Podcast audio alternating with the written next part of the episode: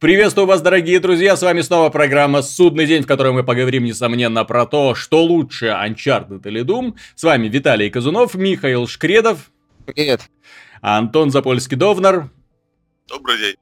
И все. Все, кроме новостей. Дело в том, что мы пропустили про прошлую неделю. Поговорим подробно про события, в том числе, которые произошли тогда, которые произошли на этой неделе. Поговорим про игры, захватим немного Uncharted, захватим немного Doom, захватим э, демонстрацию возможностей и технологий, которые нам подарила компания Nvidia при помощи видеокарты GTX 1080. Поговорим про новости, про наконец-то состоявшийся анонс Gran Turismo Sport. Ну, не про анонс, нам наконец-то показали трейлер. Трейлер, который, к сожалению, разочаровал, да. Не, не то ждали люди под названием Gran Turismo. Gran Turismo, которая обычно была бенчмарком. Э, ну что, я не знаю, честно говоря, вот как комментировать тот трейлер, который я видел, потому что, с одной стороны, в нем нам показали огромные, красивые, богатые возможностями фоторежим, который позволяет крутить камеру, настраивать экспозицию. Ну, в общем-то, э, все это хорошо знакомо поклонникам Гран-туризма. Э, там машинку можно выводить в разные красивые места для того, чтобы э, очень красиво э, создавать очень красивые панорамы, делать красивые фотоснимки, делиться ими с друзьями в соцсетях. Посмотри, вот какая моя Феррари.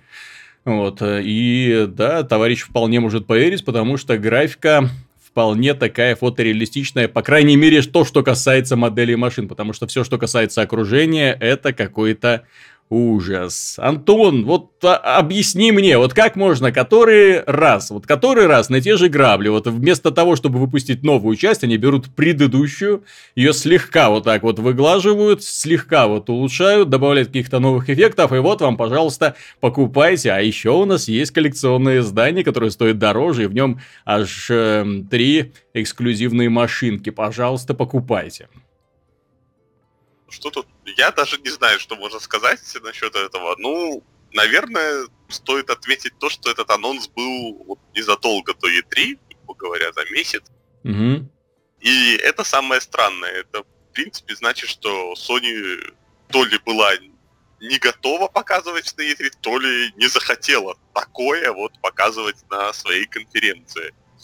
Потому что я думаю, что может у людей после представления там название Гран Туризма спорт все поаплодировали бы, а потом показали, и все бы зас... Ну, просто промолчали бы, посмотрев на такой кошмар.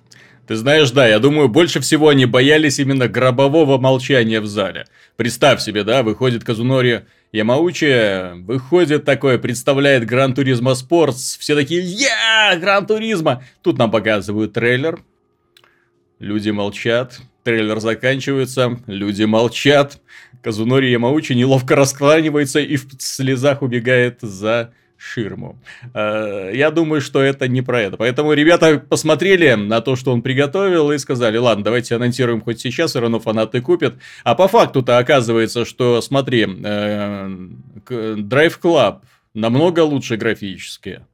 И это несомненно. А Forza Motorsport 6, э, по крайней мере, PC-версия, ну, PC-версия из-за того, что э, очень много там всяких таких графических плюшек, которые картинку выглаживают вот до идеального состояния и э, убирают окончательно вопрос с лесенками. Выглядит замечательно, замечательно. Э, Project Cars еще лучше. Ну, я, честно говоря, вот в этом моменте, то есть, когда сейчас нам Гран Туризма преподносит как не какое-то откровение, пусть это и спорт, пусть это и не номерная часть серии, но тем не менее, ну, блин, вот после всего этого, когда серия долгое-долгое время была своего рода автомобильным бичмарком, ее люди покупали из-за того, что там было огромное разнообразие детализированных машинок, на которых можно было красиво поездить. Но вот сейчас я, мягко говоря, недоволен. Недоволен тем, что увидел. Ну да, черт с ними. Кстати, хорошая новость поступила. Компания Electronic Arts взяла перерывчик на выпуск серии Need for Speed – Благодаря чему, я надеюсь, э, в следующую часть мы увидим не в этом году, мы увидим и в следующем году, и я надеюсь, что эта часть будет немножко более толковой, чем то, что было до этого. Которую Ой. тоже два года делали? Ее тоже делали два года, но ее делали неправильно. Вот сейчас, я думаю, ее будут делать правильно. Понимаешь, у Electronic Arts есть э, подвижки, есть очень хорошее чувство аудитории, и вот э, э, если брать большие проекты, то я бы не сказал, что они ошибаются. Вот смотри, мы наезжали на э, Star Wars Battlefront, э, очень грубо сильно наезжали, тем не менее это не помешало продать им даже больше копий, чем они планировали. 14 миллионов, ну поставить, да. 14 миллионов копий. 14 миллионов. Ты себе представь эту сумму. Ну, начнем с того, что там они были скидки, были предложения, плюс э, э франшиза Звездные войны, благодаря успеху и в целом отзывам зрителей о, на фильм пробуждение силы сейчас на подъеме, угу. если, если не сказать на взлете, вот, благодаря империи Микки Мауса. Вот, и за счет этого, в общем-то, это и протянуло. Это не отменяет того факта, что в игре есть хорошо реализованные моменты, игра, что называется, не полный отстой, но но Нет, это самое. Крайней... я, я успех связываю в первую очередь со взлетом франшизы Звездные войны в целом. Естественно. Естественно, если бы игра не называлась Звездные войны, никто бы внимания на нее не обратил. Хотя. Хотя, ты знаешь, меня очень радует, что они, по крайней мере, студия DICE, Студия DICE на, на игре Star Wars Battlefront, который ориентирован в первую очередь на казуальную аудиторию, меня очень радует, что они обкатали движок. Поэтому я очень надеюсь на то, что вот э, вы, вот этот Battlefield 1, да, которую они анонсировали вслед за э, Call of Duty Infinity Warfare, э, для того, что, что именно эта игра станет своего рода перезапуском серии, что она покажет нам и улучшенную графику. Они же обещают, что здесь будет наконец-то нормальная разрушаемость, а не э, заранее просчитана. То есть здания будут разрушаться примерно как в Bad Company 2. Вот чего я давно хочу на самом деле. То есть когда можно будет здание обрушать полностью. Вот, надеюсь, что это они воплотят. Будут огромные карты. Будет... Э, разнообразная техника, причем техника будет серьезно отличаться друг от друга, и при этом будут напряженные э, воздушные сражения, чего тоже давно не было, потому что, ну, на истребителях летать на сумасшедших скоростях, честно говоря, как-то не очень, а вот на кукурузниках, простите за выражение, очень прикольно, я думаю, будет полетать, пострелять, такие, знаете, воздушные асы. Ну и в принципе, вот э, ролик вот этого трейлера, э, трейлер, точнее, Battlefield 1, он понравился огромному количеству людей. Это стал чуть ли не один из самых, э, как этих, лайкнутых, да, нужно говорить, один из самых лайкнутых трейлеров на ютубе, потому что очень и очень много людей, посмотрев, офигели. Я, честно говоря, тоже был поражен тому, что увидел, потому что, во-первых, свежий сеттинг, наконец-то. Наконец-то возвращение в прошлое, наконец-то возвращение к грамотному балансу оружия, чего давным-давно не было, потому что, ну, автомат, нет, оно, конечно, ощущается по-разному. В Battlefield где очень хорошо работает баллистика. Это все замечательно, но э, когда вот у тебя принципиально разное оружие, то есть это не просто один автомат, второй автомат, третий автомат, а вообще принципиально разное оружие, которое причем на, настолько не смертоносное, что ну, нужно обладать очень большой сноровкой, чтобы из него убивать. Плюс, да, большой упор на позиционные расстояния на небольших пространствах. Я надеюсь, э, и оружие ближнего боя, включая сабельки. Я думаю, думаю, что это будет очень и очень хорошая игра. И особенно замечательно на этом фоне выглядит трейлер Call of Duty э, Infinite Warfare, когда э, сколько там, 2 миллиона дизлайков он получил. Я не знаю, те люди, а. которые ставили ему лайки, это каким, каким непредвзятым мнением вообще нужно иметь для того, чтобы, о, нормально, хорошо, следующая колда, одобряю, пацаны. Непредвзятое мнение бота. И все. Ну, тут, я думаю, ты знаешь, сколько там э, людей лайков поставили. Нужно сравнить с количеством сотрудников Infinite, э, Infinity Wars. Кстати, может, ребята зашли, лайкнули себя. И все. Вот, э, мне вот, кстати, интересно, что будет после этого? Эту серию Call of Duty выпустят вот так вот просто вот после того такого вот неприятия аудитории выпустят или все-таки нет? Да выпустят. Же они же сказали, было заявление от разработчиков. Или от ну да, что у нас там что... это... Саботаж. предзаказов больше, чем на... Нет, что все идет по плану, что предзаказов больше, чем мы ждем, что все хорошо, караван идет. Собак, да, вы, собаки, лаете дальше. Ну, примерно та же самая ситуация наблюдается с этим эпическим возрождением Гостбастеров, охотников за привидениями. Это тоже, по-моему, один из самых дизлайкнутых клипов в истории, по-моему, даже самый дизлайкнутый. Второй, да, самый второй трейлер. Нет, первый. Первый, да? Угу. Второй попутно проспойлерив сюжетный момент. Молодцы, ребят. Угу. Думаю, что верной дорогой.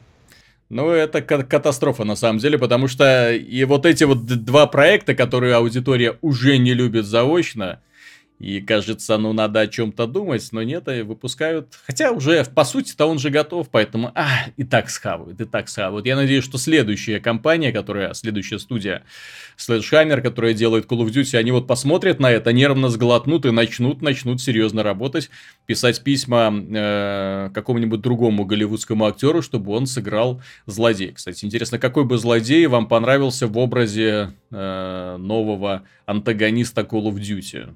Ну, после Спейси, конечно, сложно что-то что сделать более серьезное, но... Нужен вот такой вот брутальный матч. Вот мне, знаешь, вот нравятся вот такие вот, типа...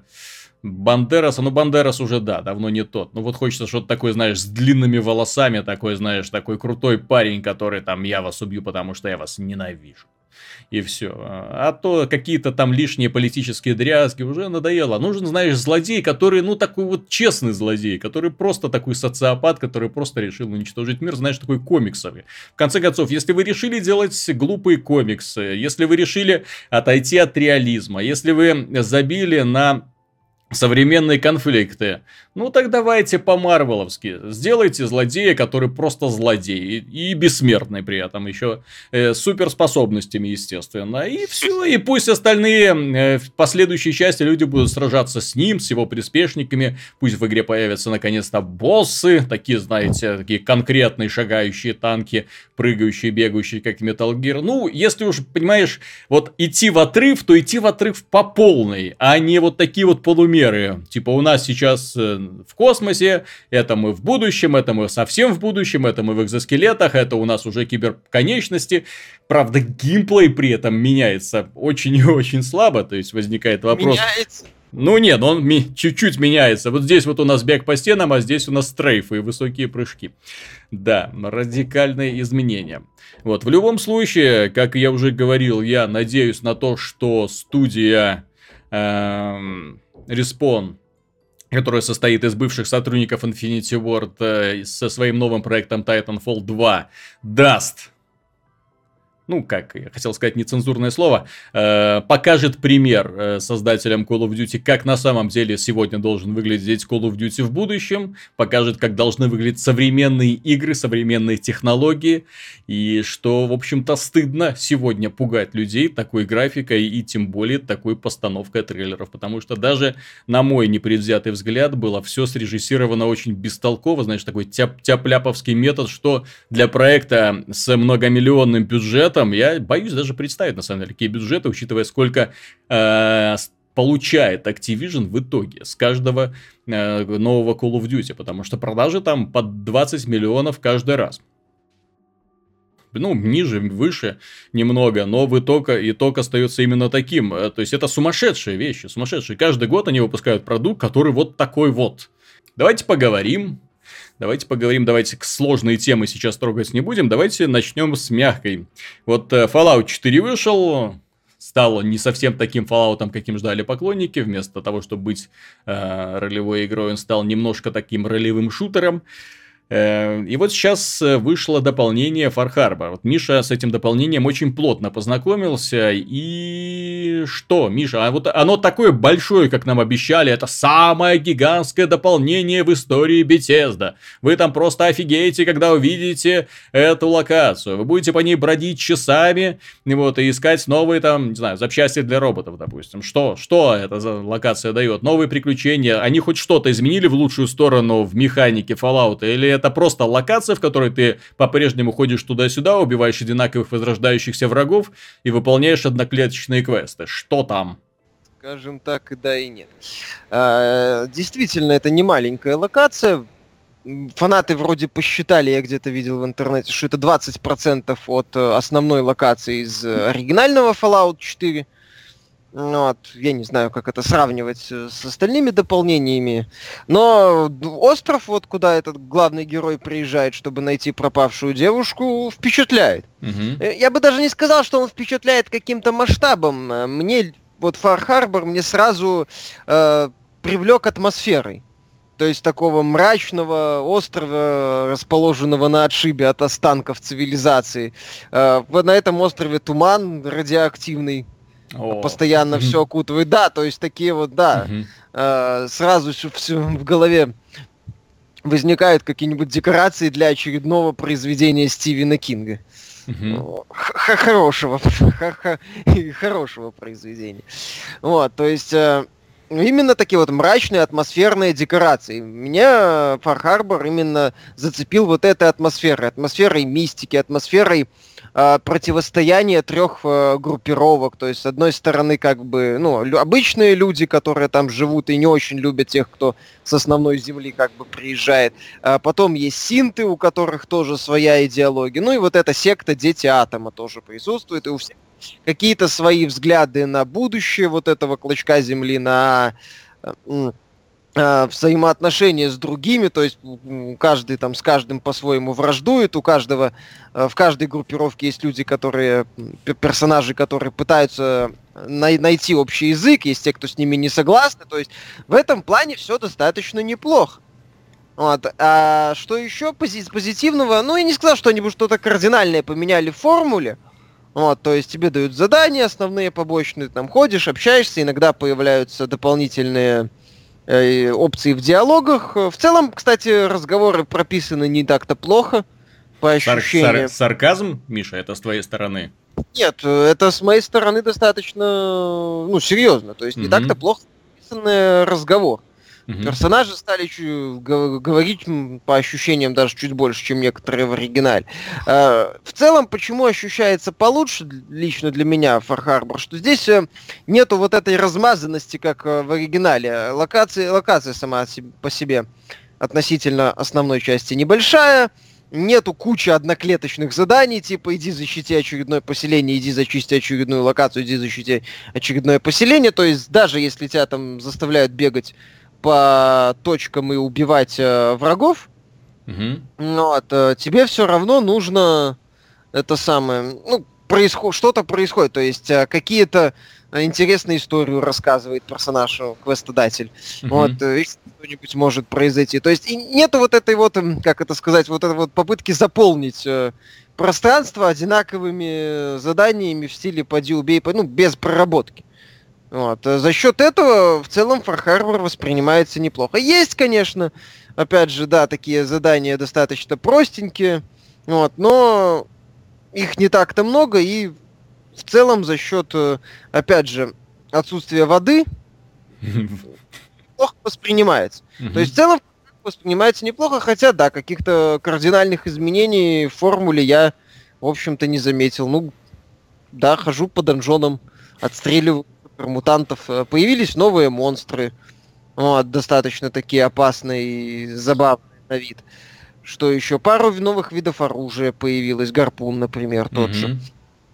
Ну, от которым достаточно сильно бьет, а патронов под него немного, для него немного, и, э, соответственно, если удачно попасть, можно убить какого-нибудь опасного врага побыстрее.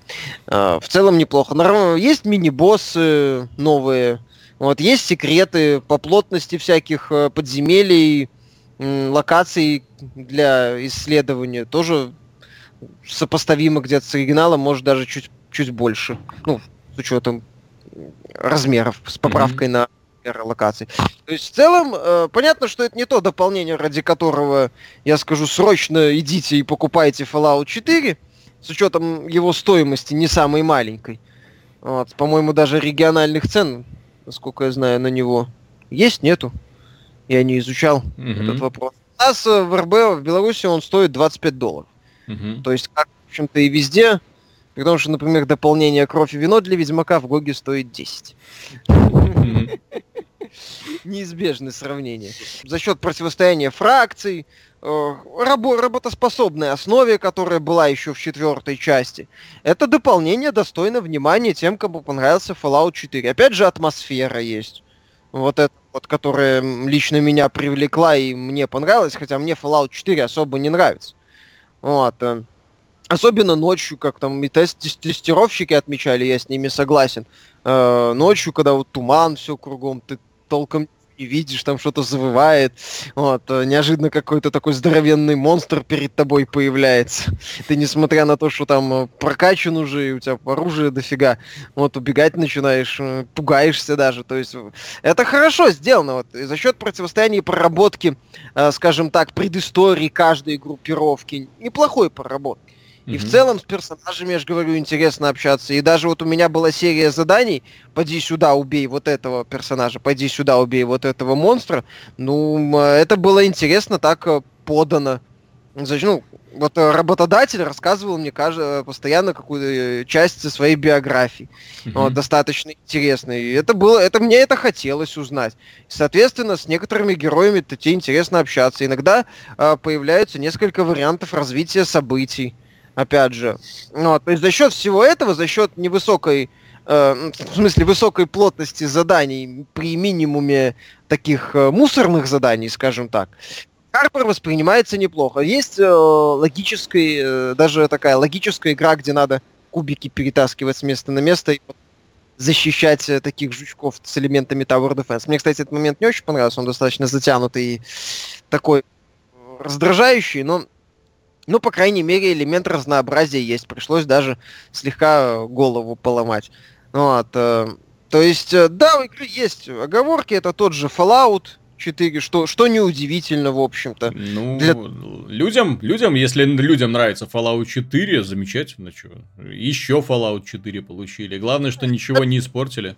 Ну, да, и даже местами подтянули повествование. Угу. То есть могли бы, конечно, чуть побольше каких-то новых плюшек сделать в плане там оружия, брони, каких-то интересных находок неожиданных. Этого особо не наблюдается. Вот, но они предоставили еще целую локацию с, опять же, не самым плохим сюжетом, в том числе побочных заданий. Вот, их не так их не так-то уж и много, но это неплохо. Это неплохое дополнение, а вот, ну, у него нету, как это сказать, вот даже ну, давай очевидное сравнение, вот Ведьмак э, предыдущее дополнение, которое не сильно большое, но у него была вот совершенно своя какая-то абсолютно, во-первых, своя атмосфера, во-вторых, куча каких-то забавных моментов, новые составляющие, несвойственные оригиналу в виде там неплохого антагониста, кстати. Вот, то есть там были действительно такие подвижки. Здесь они тоже есть, но их э, не очень много. И, и я их думаю, что можно оценивать как количественные, а не качественные скорее.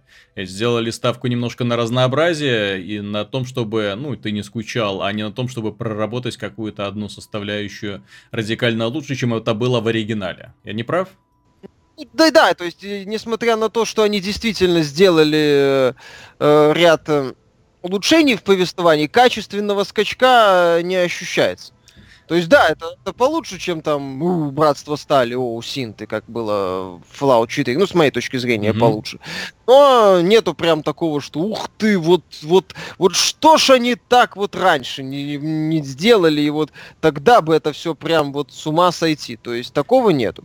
Но подвижки, есть подвижки, но нету вот взлета какого-то такого. У меня тогда вот есть один так, каверзный вижу. вопрос. Дело в том, что вся эта эпопея с дополнениями для Fallout 4, она началась... Э, достаточно некрасиво, когда они сказали, что ой, ребят, ой-ой-ой, мы тут столько наработали, мы тут столько всего придумали, что Season Pass теперь будет стоить дороже, и вообще, вы нам ножки должны целовать за то, что мы придумали не только вот это вот это дополнение, но мы будем дальше развивать, развивать, развивать и плодить вам новый контент. Вот, э, вот это дополнение, как первый шаг к улучшению, расширению вселенной Fallout 4, ты воспринимаешь позитивно? Я понимаю, что первые два такие мини-аддончика были, ну, такие так себе, там этот робот, там это, это фигня. Ну, вот, э, то есть такие больше мелочи напоминали. Вот. А сейчас вот именно как эм, Вот этот вот шаг Bethesda к тому, чтобы э, сделать не одно крупное дополнение, а несколько таких вот больших масштабных дополнений. И да, они увидели, что эти дополнения стоят серьезных вложений, что отнимают кучу сил, и что на самом деле все это должно стоить дороже. Или все-таки не настолько масштабно, как нас пытается убедить Bethesda?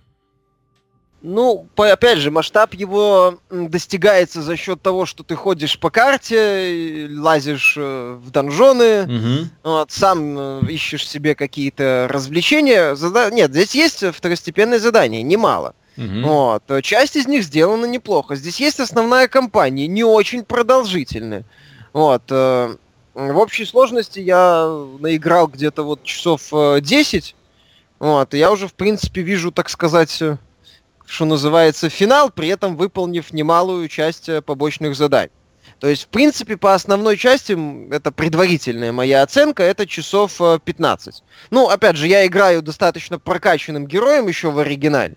То есть, если там э, прийти не сильно, сильно, не, не очень перекачанным персонажем, возможно, будет дольше. Э, оправдывает ли это стоимость? Ты это имеешь в виду? Да, да, да, да, да. Ну, вот именно гигантскую стоимость. Мы же берем в расчет то, что и это дополнение стоит что дорого. Стоит и... пол игры. Да, и Season Pass, который стоит еще столько, сколько сама игра. В вопросе у меня, ну, да? Все, по, ну, я, мы уже это как-то, по-моему, обсуждали, я могу повторить, что политика Season Pass по Fallout 4 меня не устраивает от слова совсем, потому что мне не очень нравится вся эта Sims э, возня э, в Fallout вот это вот э, строительство, развитие, а две, два из трех дополнений были направлены на вот эту вот возню. То есть первое дополнение это на тебе еще кучу деталей под робота, собирай своего робота. Второе дополнение это вообще вот тебе там клетки, развлекайся. То есть мне, я тогда это говорил, высказывал уже эту мысль, что что мне покупать, с одной стороны, да, э, Season Pass, mm-hmm. например, за те же 30 долларов, и потом обижаться, что мне дают не то, что я хочу, или выбирать каждое дополнение, ну, например, э, уже сейчас Far Harbor стоит, как тогда Season Pass до повышения, на 5 долларов дешевле, тогда, по-моему, по 30 стоило, или да, 35, да, да, что это. Угу. То есть уже, то есть мне либо ждать, что мне выдадут что-то мне интересное и переплачивать, или брать Season Pass, по сути, кота в мешке, и надеяться, что беседы, ну, не сложает. Harbor они не сложали, но с учетом цены э, наверное, вот с этой вот, если еще вот этот элемент ввести в систему координат, то я скажу, что это вот для тех, кому зашел Fallout. Вот Fallout 4, ему хочется еще э, Fallout 4 с э, определенными улучшениями, но без каких-то э, выдающихся изменений и как это сказать, и действительно большого количества контента не только на уровне вот тебе локации с э, понатыканными mm-hmm. подземельями. То есть, например, там куча нового оружия, именно много, что ты приходишь, ух ты, ух ты, они просто, о, гарпун, прикольно. И дальше используешь абсолютно те же пушки, ну, в моем случае, mm-hmm. поскольку прокачиваю персонаж, повторяю. Я, э, например, до сих пор не поменял ни одной, э, ни одной пушки из э, тех, что у меня были в оригинале.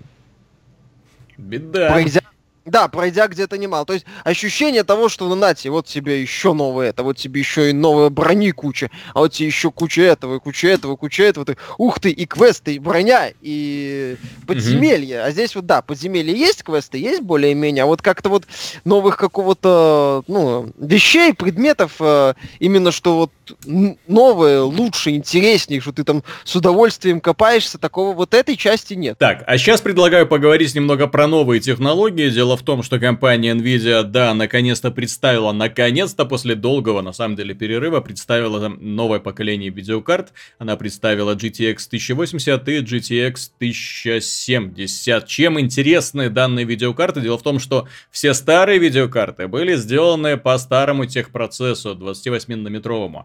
Новые сделаны по 16-нанометровому техпроцессу. Для сравнения, э, стандартная видеокарта топ на сегодняшний день э, GTX 980 Ti работает на частоте 1000 мегагерц. Это не разогнанная версия, да.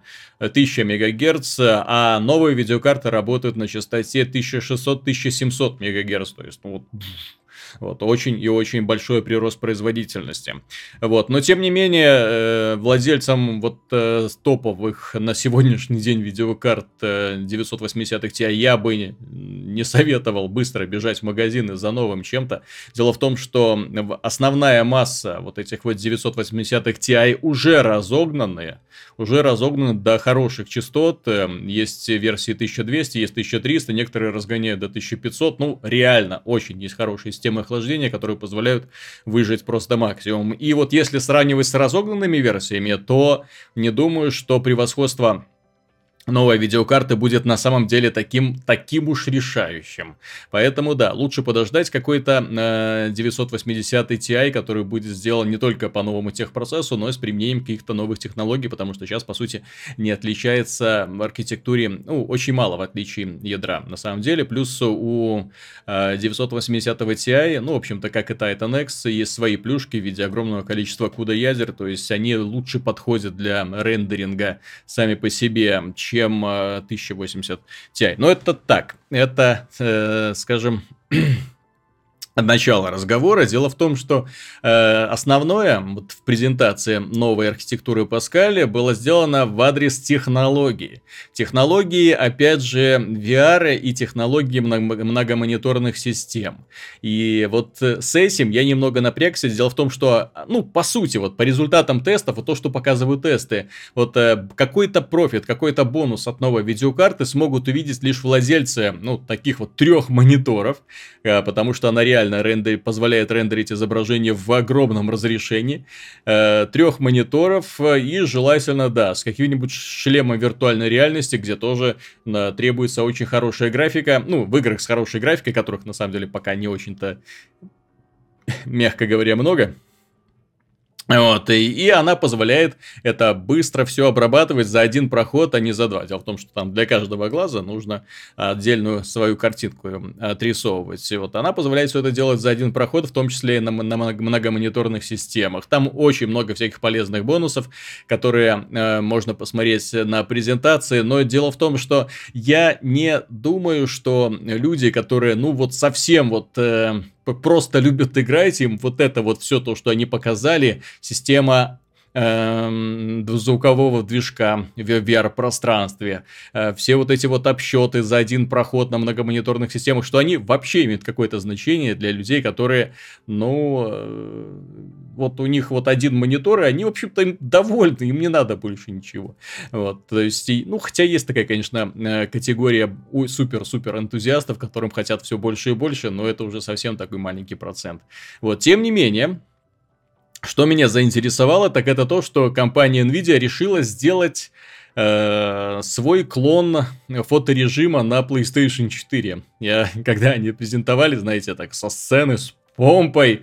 Вот, ну, вот мы могем, мы сделали. Вот я немножко рассмеялся, я думаю, это смеялись все владельцы PlayStation 4. Дело в том, что у них эта технология давным-давно есть. Да, она так, точно так же работает не во всех играх, а только те, которые э, позаботились сделать разработчики. То есть вот режим включается отдельно, но тем не менее он есть. То есть вы можете, в, допустим, в Uncharted 4 включить его и крутить камерой как хотите, настраивать фильтры, убирать людей, убира- убирать героев, убирать э, толпу, массовку, убирать злодеев, убирать хороших, ну и настраивать разнообразные фильтры, фокус, резкость, все что угодно, рамочку поставить и сделать в итоге очень красивый скриншот. Вот, но Nvidia, конечно, пошла немного дальше, благо мощности позволяют, они позволяют делать скриншоты 360 градусные, то есть э, круговую панораму, которую потом можно рассматривать в шлемах виртуальной реальности, опять же, я не совсем понимаю зачем.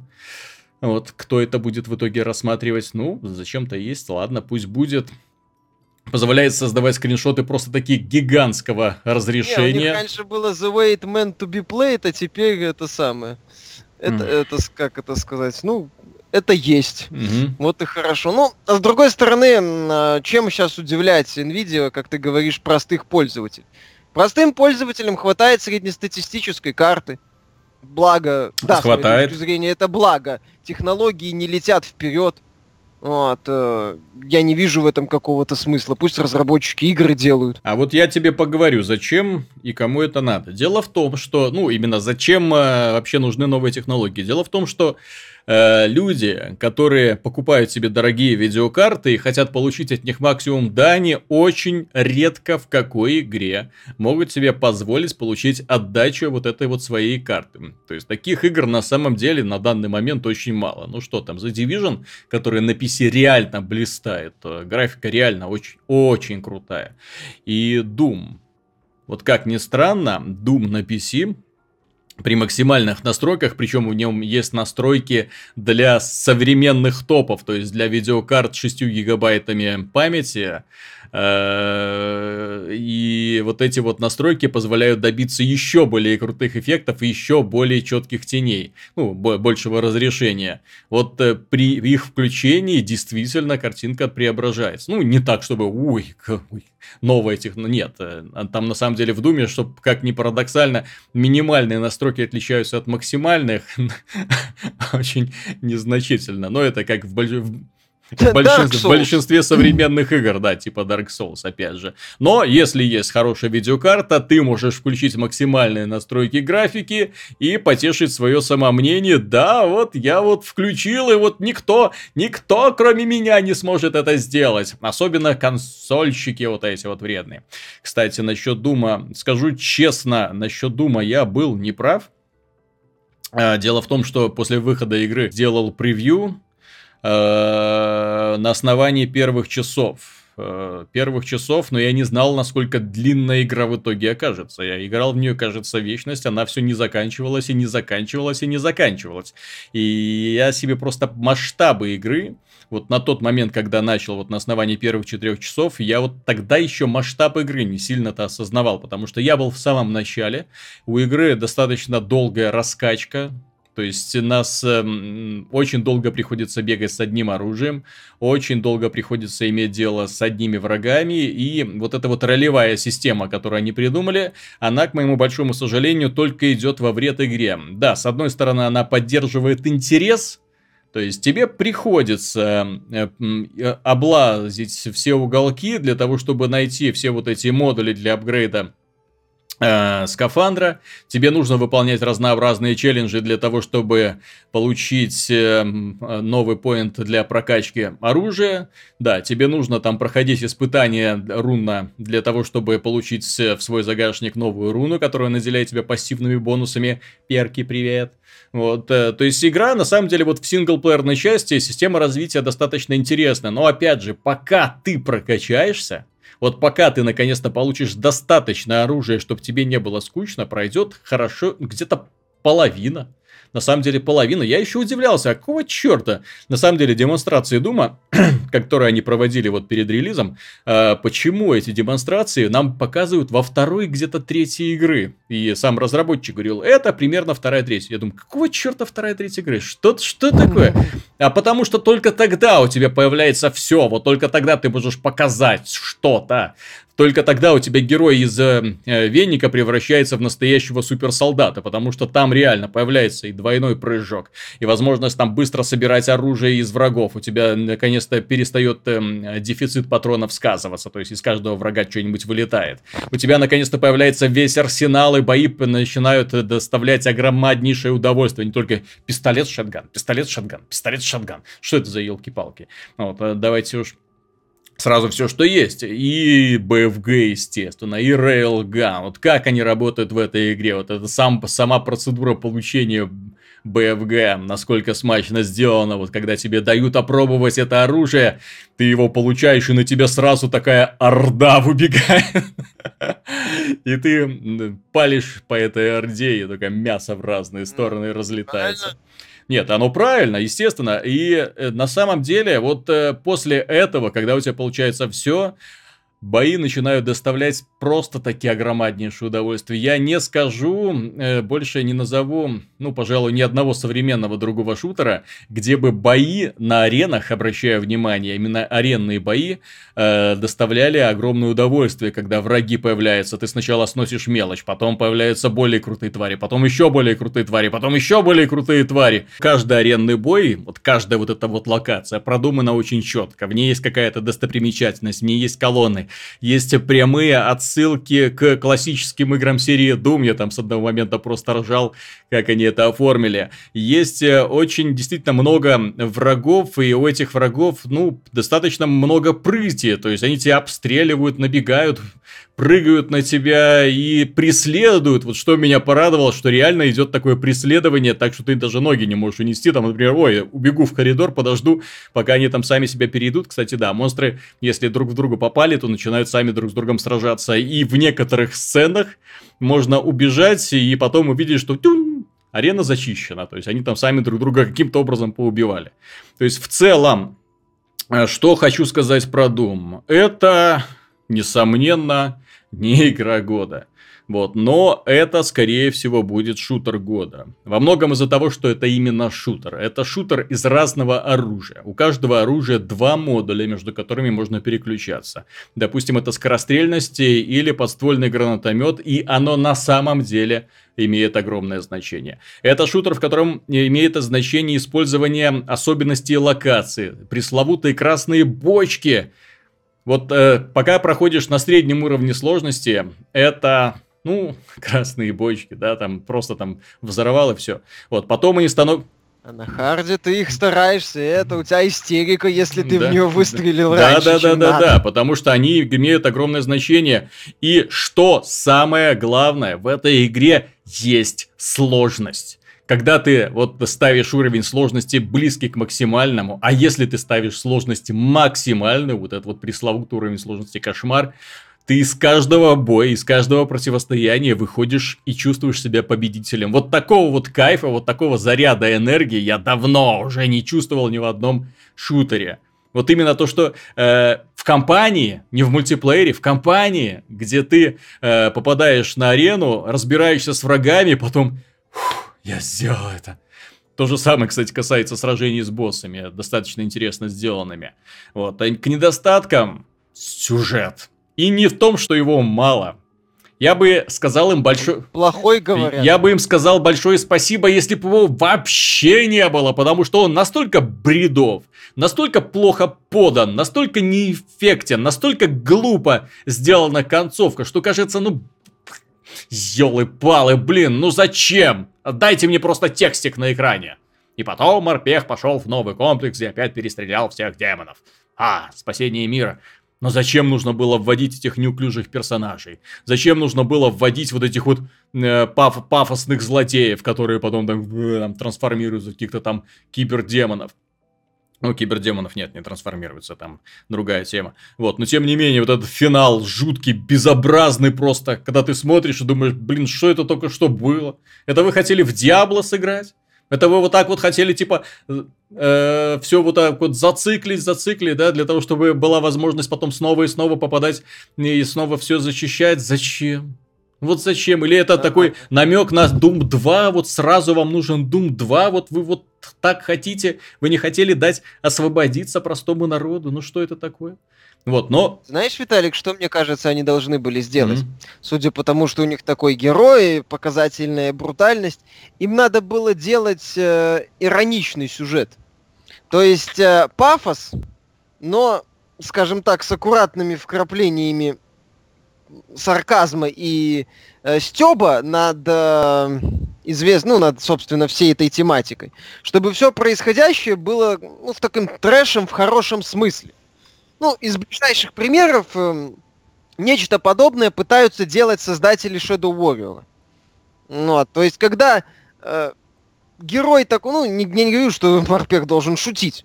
Я говорю, что происход... ну, что сценарий должен быть э, осознавать весь абсурд происходящего, где супер морпех валит адские легионы на Марсе. То есть вот представь, вот просто вот это вот, если э, прочитать все это предложение, ну, елы-палы, как к этому можно относиться серьезно? Угу. Не, на самом... Вот сложно. То есть им надо было сделать вот такие вот элементы, мне кажется, я в Doom пока не играл, но мне кажется, что, потому что я слышал и читал, мне кажется, что им надо было сделать именно ироничный сюжет, такой Ты знаешь, они, они пытались. Да Они пытались. В игре есть э, несколько таких вот шуток э, от брутальных парней брутальным парням. В игре, кстати, это один из немногих шутеров, в принципе, где создатели попытались из главного героя сделать культ. Дело в том, что в, во всех предыдущих Думах мы играли за безымянного морпеха. Сейчас мы играем за легендарного воителя, найденного в, э, на Марсе в саркофаге.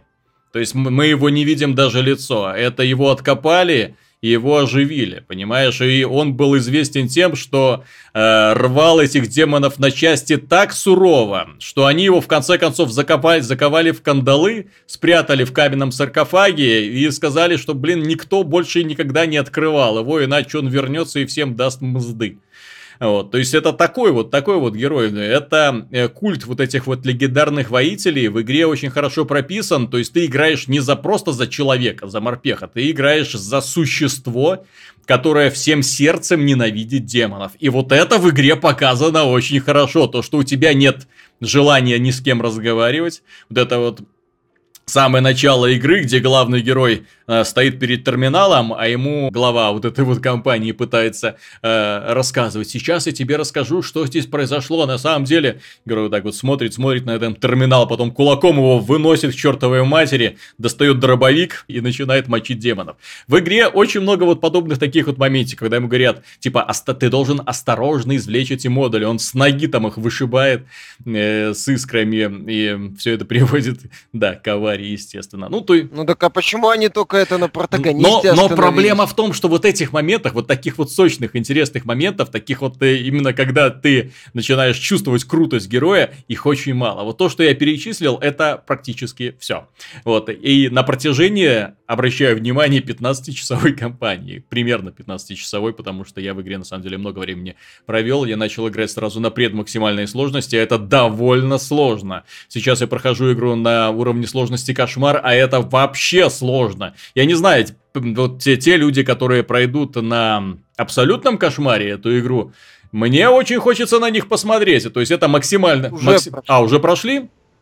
Ну, один человек прошел. Максимальная... За 5 часов. Максимальная сложность и ни разу не умереть. Это как? Как? То есть там ты умираешь, вот ты случайно в красную бочку стрельнул, все, ты умер. Э, и, ты, и не говоря уж о том, что сам игровой процесс довольно хаотичен, в этой игре ты не можешь чувствовать себя абсолютно безопасным всегда. Вот у тебя постоянно так вот, что может кто-нибудь злой, неприятный отреспавнится за спиной и сразу тебя одним ударом укокошить. Ну, особенно, да, я же говорю, на максимальной сложности. Если на э, низких это еще простительно, если тебе там начинает кто-нибудь спину грызть, пинать, толкать, то так тебя сразу убивают. Без шансов. Поэтому вот как это вот он сделал, мне очень интересно. И, честно говоря, мне пробовать не хочется. Мне своих нервов жалко просто. Вот. С другой стороны, Точнее, вот э, в качестве заключения, что им удалось сделать? Им удалось сделать мир, им удалось сделать графику. Реально, вот когда включаешь все вот эти вот эффекты на PC, когда вот эта гладенькая, четкая картинка, когда все вот эти повсеместные отражения, огромное количество источников света, тени вот эта вот игра. Это не Doom 3, где вот это вот резкие тени, и ты такой, блин, ну как, ребята, вы вообще такое могли сделать в 2004 году, когда есть Far Cry, где тоже, кстати, замечательная была игра теней, но нормальных, мягких теней, а не этих жестких, грубых. Вот, э, то есть здесь все отлично. Так вот, вау, вау. Смотришь, как они все сделали грамотно, четко, замечательно. И претензий графики не возникает вообще, вообще. Да, конечно, хотелось бы увидеть, как на этом движке можно сделать что-нибудь типа травы, как что-нибудь типа леса, Потому что мне кажется, что вот этот движок, он заточен, ну, как и все движки из софтвера, он заточен конкретно под металл, камни и мясо для того, чтобы это мясо красиво разлеталось. То есть что-нибудь такое, знаете, с рельефной поверхностей. Э, очень классные шейдеры, очень классные даже, там, по-моему, воксели используются, поэтому такой вот, они не сразу отрисовываются, иногда бывает, поэтому ты попадаешь на уровень, потом вот покрывается текстурами. Но текстуры реально очень четкие. Когда ты этих демонов подтягиваешь к себе для того, чтобы их там голову размажить, то вот каждую вот эту вот детальку на их морде можешь рассмотреть. Вот это на самом деле круто очень тоже сделано. В общем, к графике претензий нет. К сюжету претензия, вот как я сказал, не доработали. С одной стороны, слишком много уделили внимания злодеям, которых вообще тут быть не должно было. Вот сделали как систем шоке, вот ей-богу. Вот тебя сопровождает искусственный интеллект, и все.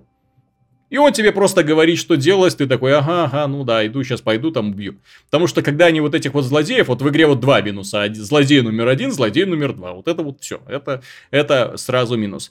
Начали прорабатывать культ героя делать. Так что ты на самом деле почувствовал, вы знаешь, как вот раньше было ощущение, когда ты играл за мастера Чифа, и тебе такой, «А, мастер Чиф, ой, смотрите, это же Спартанец, Спартанец среди нас пошел. Ты такой думаешь, да, я Спартанец, да, я крутой, все, знаешь, чувство собственного самомнения, да, я тут не просто погулять вышел, я на самом деле легендарный воин. Здесь примерно то же самое, особенно когда тебя начинают окружать призраки былых героев, э, тоже в этой игре это сделано очень эффектно, то есть они сделали этот культ, они сделали героя, но не до конца. То есть он недостаточно нетерпелив. Он э, в некоторых сценах можно было дать ему больше развернуться, больше анимации добавить. Вот э, а не только в начале в паре сценок. Ну, хотелось бы. Ну, надеюсь, что потом это дело не продолжит. То есть э, здесь, э, ладно, ну, в конце концов, в Думе сюжет, вот процент геймплея и сюжета, он очень маленький, поэтому проблемы с сюжетом им прощаешь легко.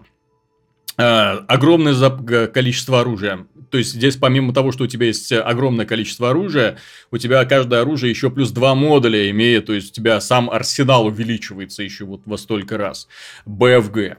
Вау, вот супер пушка, но не ультимативная, тоже нужно иметь в виду, то есть это не та пушка, когда выстрелила, арена зачистилась, нет, далеко нет. Э, бензопила. Кстати, мне понравилось, как они сделали бензопилу. Это на самом деле очень грамотно оружие вплетается в механику. Такое оружие последней надежды. Когда у тебя заканчивается все, все патроны, все закончилось, ты выхватываешь бензопилу, вспарываешь демона, и вот в этом вот убийстве из него вываливается огромное количество патронов, и у тебя снова весь арсенал. И ты можешь дальше там махать. Что немножко не понравилось, и на что, кстати, обратил внимание даже Клифф Близинский – то есть, э, хорошая игра, отличная, мясная, брутальная, замечательная, агрессивная, самое главное. Но добивание в игре каждую секунду, каждое мгновение, вот когда ты каждого врага запинаешь, ломаешь ему шею, вырываешь руки, ну, немножко переборщили. Немножко, мягко говоря, учитывая, что этим ты занимаешься с самого начала, до самого конца. Вот у тебя все твое вот естество занято тем, чтобы выстрелить в противника. Вот он загорелся, ты ему вырываешь э, руку. Следующего вырываешь ногу, вырываешь сердце, вырываешь глаз.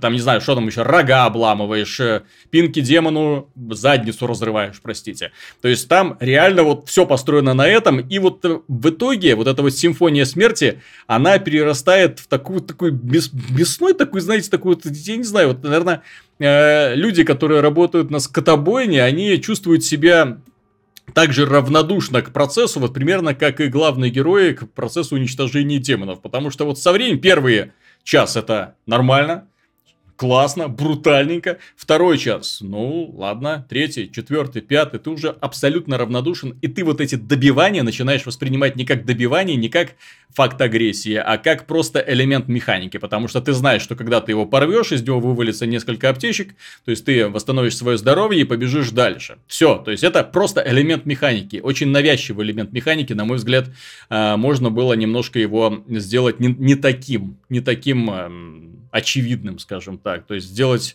ну, немножко по-другому. Вот. Э, поэтому все хорошо покупать э, тем, кому нравятся брутальные шутеры. Брутальный, долгий шутер, он долгий. Вот чего я не ожидал, так это то, что вот он меня увлечет на очень-очень большое время. Это раз. Мультиплеер как был, так и остался лютым э, овном.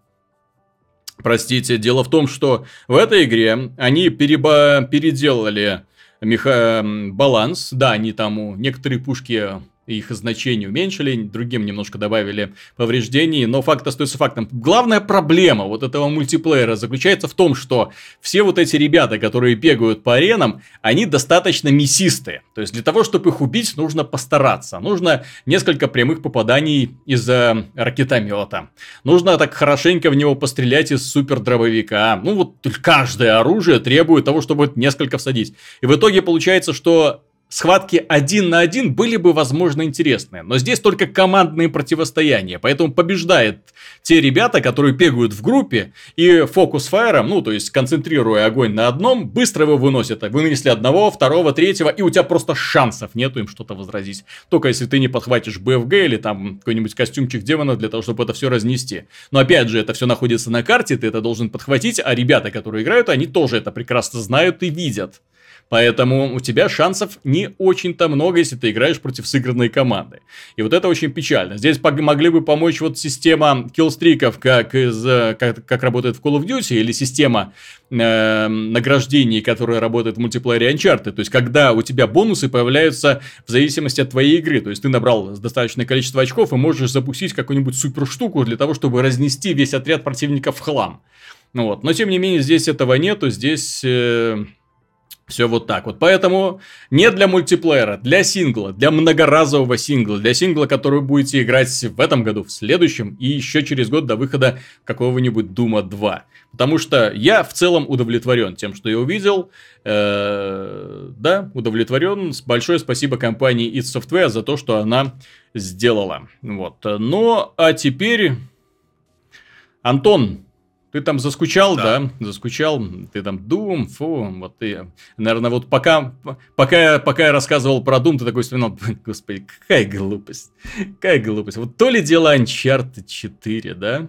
Ты же прошел Uncharted 4 уже? Прошел. Ну и как твое ощущение? Просто сейчас хочется вспомнить именно про игру, которая на самом деле производит впечатление, производит впечатление буквально каждой своей составляющей, производит впечатление в первую очередь э, героями, сюжетом, вот это вот подача истории. И, кстати, очень неглупым игровым процессом, потому что если сравнивать боевые столкновения, то в Uncharted 4 именно сражения тоже очень и очень привлекательны. Вот вот про это я именно и хотел сказать, что в кои-то веке я небольшой фанат шутеров вообще в целом. И, ну, играю с них так, грубо говоря, опустив рукава. Mm-hmm. То есть, ну, сражаясь, второй Uncharted я вообще проходил, как говорится, все сражения с, с покерфейсом, то есть, ну, все, всех застрелил, все, пока, пошли дальше. Главная игра, то есть, ага. впечатление. Здесь же сделали упор не на боевик, грубо говоря, а именно на приключения. И самих сражений, э, из-за того, что их количество уменьшилось, а если я не ошибаюсь, то их где-то около на 22 главы, где-то 35 сражений. Это Всего. То есть всего в игре 35 боевых столкновений. Из-за этого каждое столкновение сделали максимально запоминающимся. А больше нет этого, когда ты приходишь на локацию, э, вот ты видишь врагов, все начинается по стелсу, аккуратненько там убил, прошел до определенной точки, снова выбежала куча врагов, как это было во второй и третьей части. Теперь нет, все, ты одно сражение максимально концентрированное с кучей э, врагов, все, с гигантскими действительно аренами, когда можно настолько по-разному проходить. Я, э, поэтому я от сражений получал дикое удовольствие, особенно с этим э, с этой с канатом, своим с веревкой, когда ты прыгаешь там, расстреливаешь всех, просто круто. И именно поэтому для меня Uncharted 4 стал вот таким очень новым в этом плане, потому что в первый раз я для себя ощутил действительно удовольствие от стрельбы, удовольствие от планирования. То есть я вначале всегда, ну, чтобы пройти так э, по стелсу, больше аккуратнее, чтобы устранить больше врагов, чтобы пройти с первого раза, я останавливался и осматривался. Я смотрел, куда можно пойти, где можно пойти. И все это настолько интересно, что просто буквально после прохождения сразу хочется переиграть некоторые схватки, просто потому что потому что они классные. Нет, так слава богу, что они сделали возможность именно переигрывания схваток. Вот меня больше всего поразило в этой игре, насколько они все предусмотрели. Дело в том, что люди, которые, да, действительно хотят, любят Uncharted э, не только за сюжет, но и за возможность красиво пострелять, и вот для них предоставили возможность вот просто все боевые столкновения аккуратно сгруппированы в отдельном меню после прохождения, и ты можешь каждое из них переиграть на любой выбранной тобой сложности, для того, чтобы оценить, насколько это на самом деле интересно. Потому что Да, основная сложность игры это все-таки схватки, потому что ставишь максимальную сложность и больше тебе негде напрягаться, кроме как в этих самых схватках. Вот, но сделаны они на самом деле настолько классно, вот это вот элемент э, стелс-механики, э, вплетенный в игру, который позволяет тебе э, тихо устранять врагов, и даже во время столкновения ты скрываешься от их взгляда, ныряешь в траву, они тебя теряют, они тебя не видят. Вот, что, кстати, не часто бывает. И поэтому ты это, получается, дает, дарит тебе возможность обойти, зайти с тыла, э, кого-нибудь там скрутить. То есть, очень много всяких фишек. Можно нырнуть в воду. Кстати, тоже мне фишка порадовала, особенно там на поздних уровнях, где это эксплуатируется, под водой проплыть. Можно хорошенько так полазить по стенам для того, чтобы стаскивать одного, второго, третьего. Э, в траве, естественно, очень и очень много приходится прятаться. То есть, они сделали очень простую и, главное, очень быструю и эффективную стелс-механику. Она не напрягает. Не напрягает, она быстрая. Не хочешь, пожалуйста, вставай в полный рост в чистом поле, начинает стрелять, правда, прилетит моментально. И тоже, кстати, достаточно много врагов э, разных видов. Э, пусть меня немного разочаровало и то, что это э, хорошо знакомые по сериалу Uncharted враги. Да, то есть то есть это парни с дробовиками, парни с пистолетами, снайперы, пулеметчики в ядреной броне. И вот это все до самого финала будет повторяться. Но в то же время эта игра все-таки больше про эмоции, про вот это вот э, э, взаимоотношения между персонажами, про саму вот эту вот историю, про немножко морали, про то, как надо держаться друг друга и про жажду денег, которая в итоге сводит людей с ума. Это колоссальная графика. Вот для PlayStation 4 даже не столько графика я бы назвал, сколько арт-дизайн. Вот просто когда ты идешь вперед, и каждый раз перед тобой что-то новое открывается. И ты не можешь поверить, что это настолько все красиво. Вот помните, в Uncharted 2, когда вот вы доходили до Шамбалы, э, это было все. То есть ты, вот вид на Шамбалу, и ты, в общем-то, видел всю картину. Да? Всю картину. Э, то есть ты уже знал, что все, ну точнее ты еще не знал, но по крайней мере вот этот вот открывшийся вид на Шамбалу и немножко ее, и игра заканчивается достаточно быстро. То есть не было такого вот эффекта, вау, новое приключение. Здесь же вот это вот э, самая вот эта вот основная часть приключения, она сделана, ей уделяется, я не знаю, наверное, треть игры. Когда ты путешествуешь по этой новой локации, когда смотришь, и перед тобой открываются все более новые, все более сногсшибательные виды. Причем в некоторых локациях как оно красиво сделано. Вот просто не можешь понять, вот, вот как, вот сколько вы усилий на это потратили. Вот локация, в которой, через которые персонажи просто проходят и уходят. Вот коридор, вот они проходят и уходят. И ничего в ней нету, в ней нет ни геймплея, никаких элементов. Настолько все красиво сделано, настолько, что ты просто останавливаешься и начинаешь лихорадочно все это фотографировать. Ну, фото... с помощью кнопки шея, потому что а, я хочу это унести с собой, я хочу это опубликовать на Фейсбуке, я хочу, чтобы это увидели другие люди. Ну, ну, вот, очень я, классно. Я э, посмотрел, я внимательно посмотрел титры на mm-hmm. самом деле и был э, удивлен, и, собственно, все закономерно, стало все на свои места. Дело в том, что Naughty Dog все знают, что студия, в принципе, там не самая большая далеко. Mm-hmm. Вот, э, но большинство арта э, и многие вещи сделаны аутсорсерами. Я посмотрел, сколько задействовано студий аутсорса, китайских в основном, судя mm-hmm. по именам. Китайские и корейские. Если не ошибаюсь, их там за 10 штук переваливают, штук 15, а может и больше.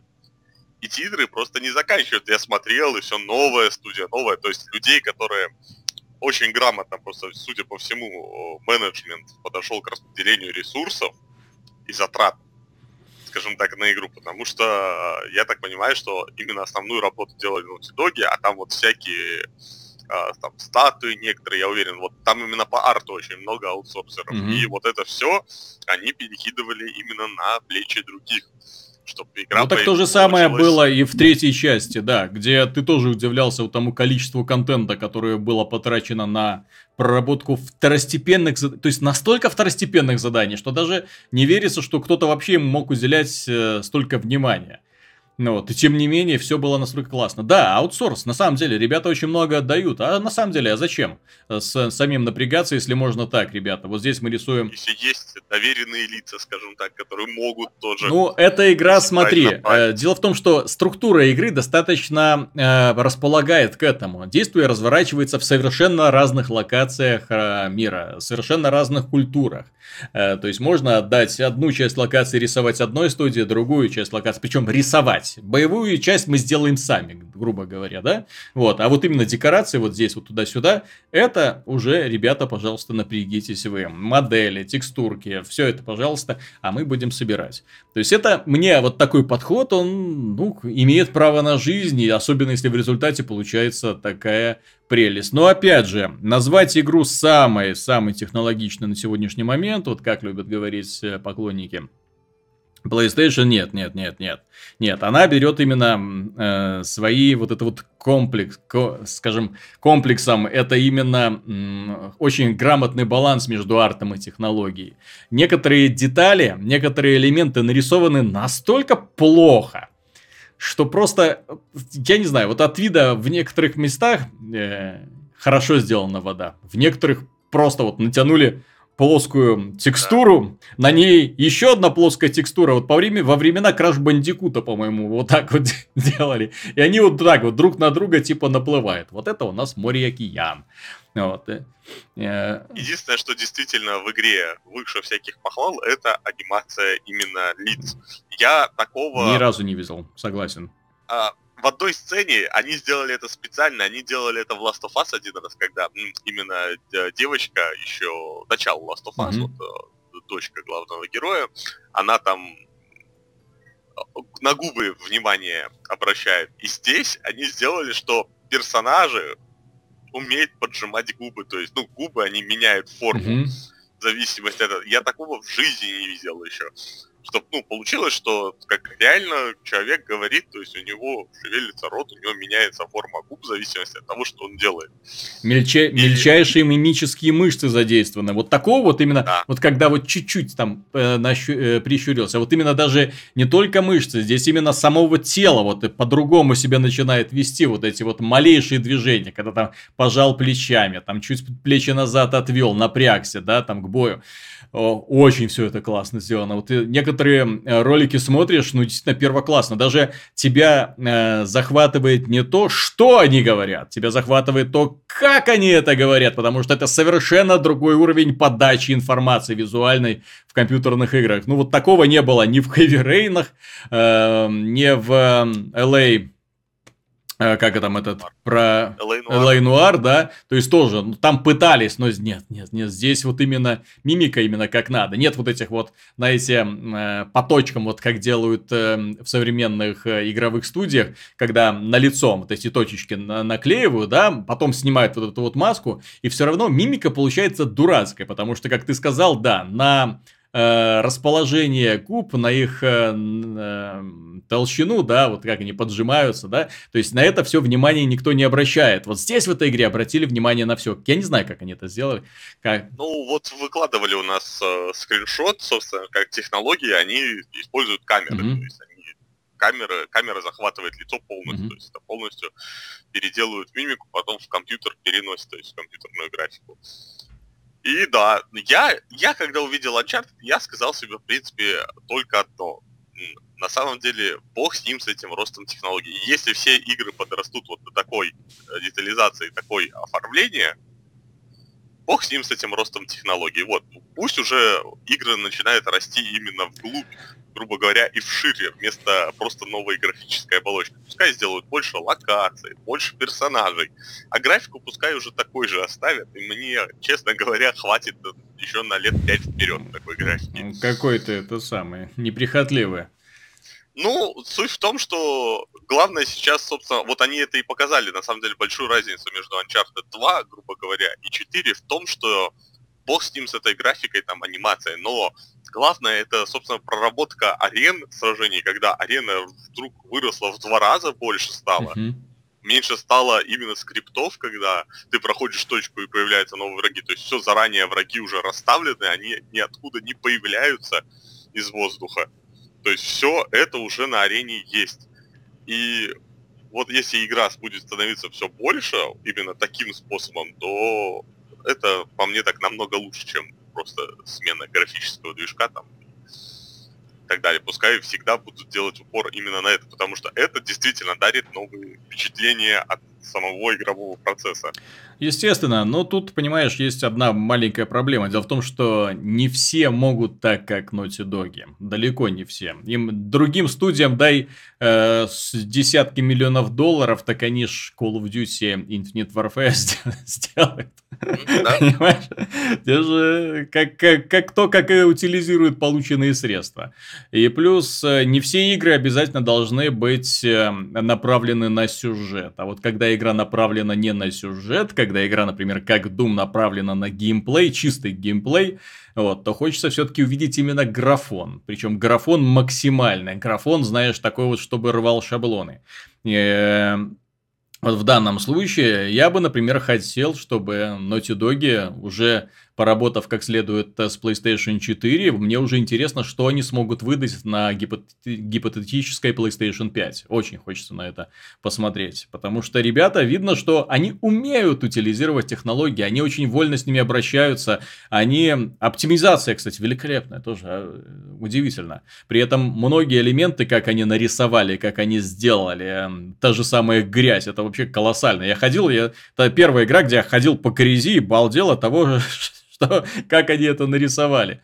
Э, замечательно сделано. Поэтому Naughty Dog это та самая студия, которая действительно заслуживает этого своего э, шутливого обозначения Naughty Gods, да, то есть именно ребята, которые работают на голову выше, чем остальные студии, которые дают такие игры, которые находятся настолько на недосягаемой высоте для остальных, что даже как-то за другие студии неловко остается, потому что, ну, Другие делают просто игры, а эти делают произведения искусства. И да, пусть в этом помогают э, сотни китайских аутсорсеров. Но, тем не менее, тем не менее, в итоге получаются шедевры.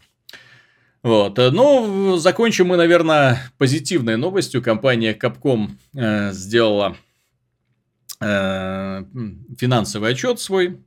Продажи Street Fighter 5 оказалось, оказались ниже ожидаемых. Они сразу хотели продать 2 миллионов, но дурных нема, да, нашлось всего миллион четыреста человек. То есть, в итоге поставили всего миллион четыреста. И внезапно, внезапно Capcom осознала, что не догрузила контента в игру.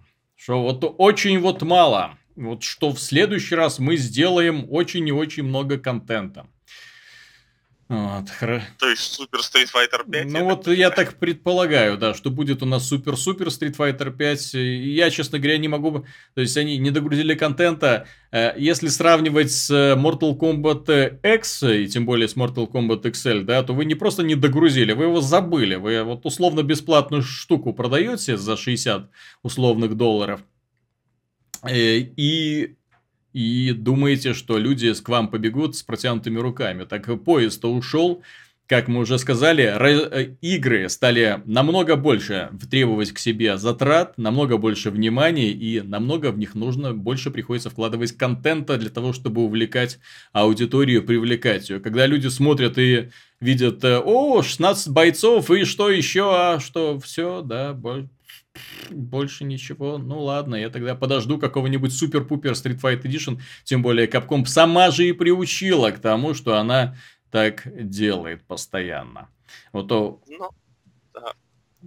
Э, игроки нынче изменились. Э, ну, собственно, читал я как-то в новостях в Blizzard, в Battle.net про систему эту сравнивания предметов, и они сказали одну очень фразу, что со временем выхода там прошлой части Diablo, что игровое сообщество сильно изменилось, и вот это как никогда показывает тоже Capcom. Все, больше такой подход плане, Не работает, что... не работает, да. Да, все, Теперь люди знают, люди подождут. Более того, люди привыкли, собственно, к системе микротранзакций, но когда этих микротранзакций много, то есть если тебе уже дают там free-to-play, то дай, пожалуйста, большой магазин, угу. чтобы вот было что купить в нем. Ты знаешь, у меня вот большие опасения по поводу того, что вот подобный же подход, он сыграет очень плохую шутку с игрой э, Low Breakers от Клиффа Близински и с игрой Overwatch от Blizzard, которые по сути являются мультиплеерными проектами,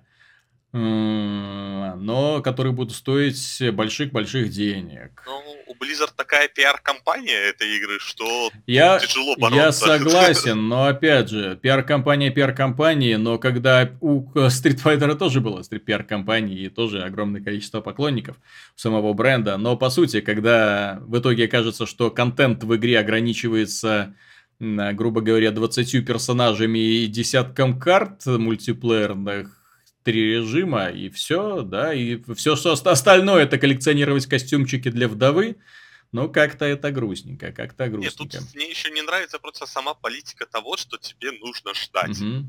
Вот это мне не нравится. То есть ты купил, поиграл, а теперь жди. Mm. Жди, когда что-то появится. Mm. Жди, когда мы еще э, что-то изменится. Mm-hmm. Что Кстати, мы к вопросу, добавим когда ждешь, что что-то изменится. Я когда сел играть в Far Harbor, я часа два тупил, вспоминал, какое у меня оружие, как вообще здесь с механикой разобраться. Ну, вспоминал некоторые моменты. А, то есть первые два часа я натурально вкатывался заново в игру mm-hmm. просто. А, поскольку я Fallout не играл после того, как закончил прохождение, сколько там, полгода назад, плюс-минус. Вот. Мне было сложно в это все, все влиться. Ролевые игры, к сожалению, да, обладают вот этим вот странным эффектом. Если ты от них отвлекаешься, потом очень сложно влиться.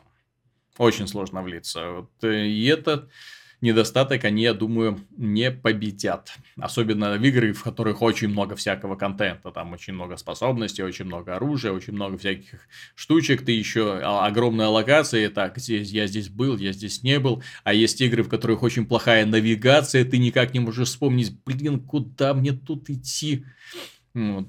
Вот у меня так остался, собственно, Ведьмак второй не пройден, у меня осталось там, наверное, ну не знаю, процентов 20 игры осталось пройти, и меня как-то что-то отвлекло, что-то вышло, и все, я с тех пор так и не могу туда вернуться, потому что как только я вернусь, то мне нужно все вспоминать, да, куда да. бежать, что делать, перечитать все, мне это неохота, я просто посмотрел, чем закончится. Проще уже заново пройти, да?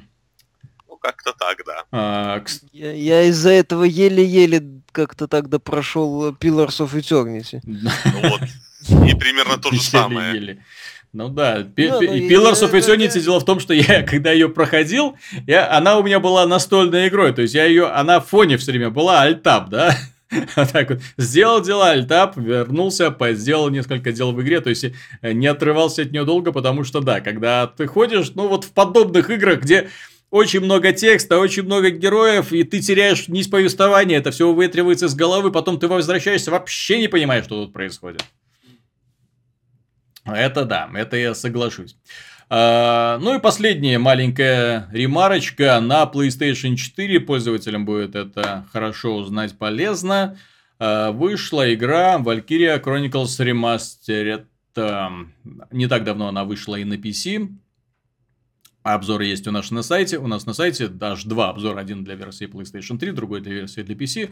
Теперь эта игра появилась и на PlayStation 4. Что хочется сказать компании Sega? Хочется передать им большой привет за то, что они, в общем-то, ничего не сделали. Ну, потому что я понимаю, что в этой игре и так графика рисованная карандашом, но когда графика рисованная карандашом, хочется, чтобы эта графика была четкая.